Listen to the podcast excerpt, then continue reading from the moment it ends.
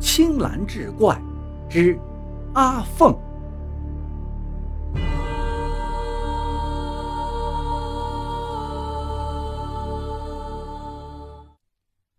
就这样，半个月下来，果然没有再发生什么怪事。家中上下都认为是尚书大人的福分护佑着全家，尚书更是颇为得意，自夸道：“怎么样？可见见怪不怪，怪事不在。”又过了几天，看门的忽然急急地跑进去禀报：“方大人来拜访。”来的人正是朝中的侍郎方公，他的诗文名气很大，并且还是尚书当年参加乡试时的考官。他能到家里来，让他一家人都感到非常的荣幸。尚书立刻整理衣冠，出门迎接，把方公请回到大堂之上，询问日常起居。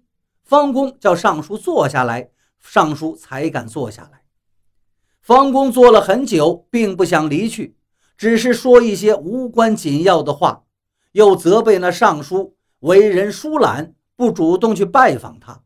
尚书听的是汗流浃背，直向方公谢罪。方公是未时进的门，有时吃的饭，从傍晚到半夜了，还在喋喋不休的说话。尚书听得头都发昏了，一点精神都打不起来。也只能勉强支撑着，面带笑容的点头敷衍。又过了好大一会儿，终于不再听方公说话了，仿佛是突然聋了哑了一样。尚书不知何故，就向大郎使了个眼色，让他过去看看。大郎走过去，却只见那方公的脸上竟是一些毛茸茸的小草，不知道是什么东西。他走过来，低声告诉父亲。尚书疑惑不解，自己亲自上前细看。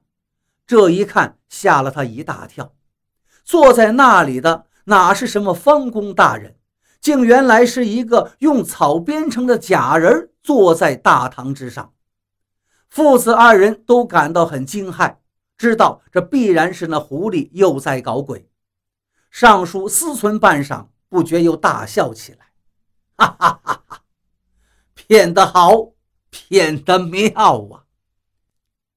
他这一笑，逗引得府中上下的人都笑了起来。忙活了大半天，竟是招待了一个稻草人。天亮之后，那尚书拄着手杖到小楼下面，大声说道：“我有话与你们说。自古常言说得好。”社庙中的老鼠不能用水灌，屋里的老鼠不能用火熏，只因为他们依附社庙的木柱，获得了生存的地方。狐狸本也是世间灵物，日子久了还能成仙。既然是兽类中的灵物，又何必与人类作对呢？如果只是为了炫耀幻术，那么幻术岂能够服人呢？若是用来戏弄愚蠢之人，又对自己有什么好处？我看使用这样的手段，实在不是什么高明之举。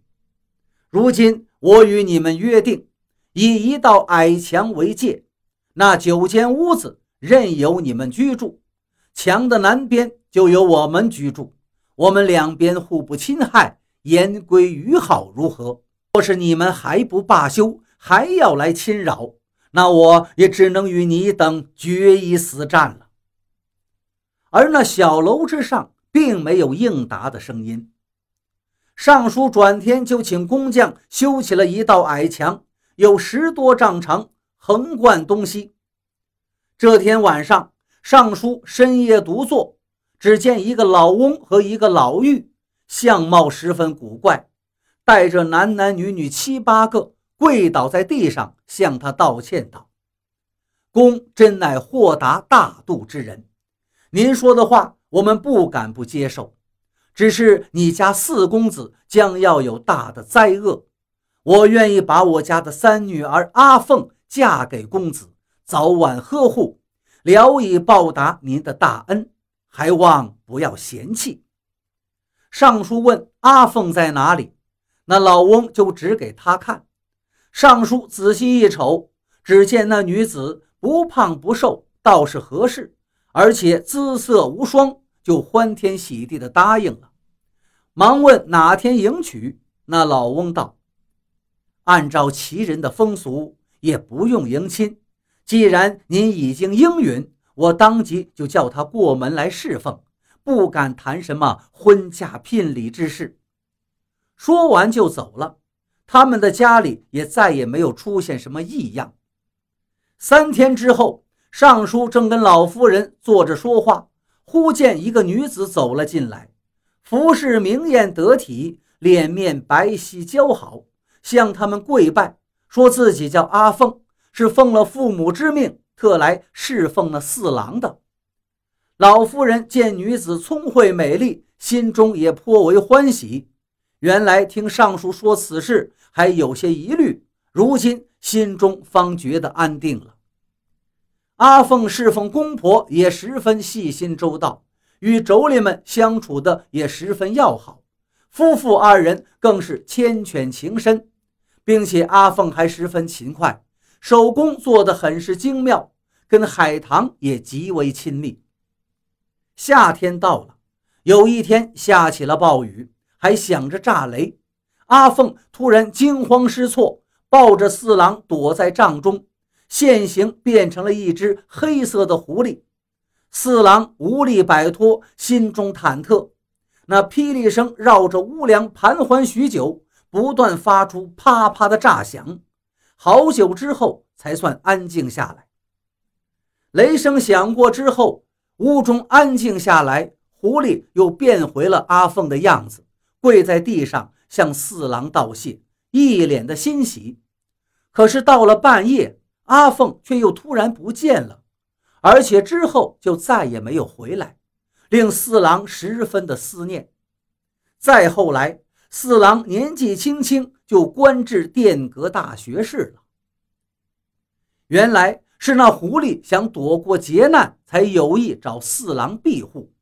老狐狸说：“四郎有灾厄之事。”只是找的借口，等阿凤逃过了劫难，他们便一去不复返了。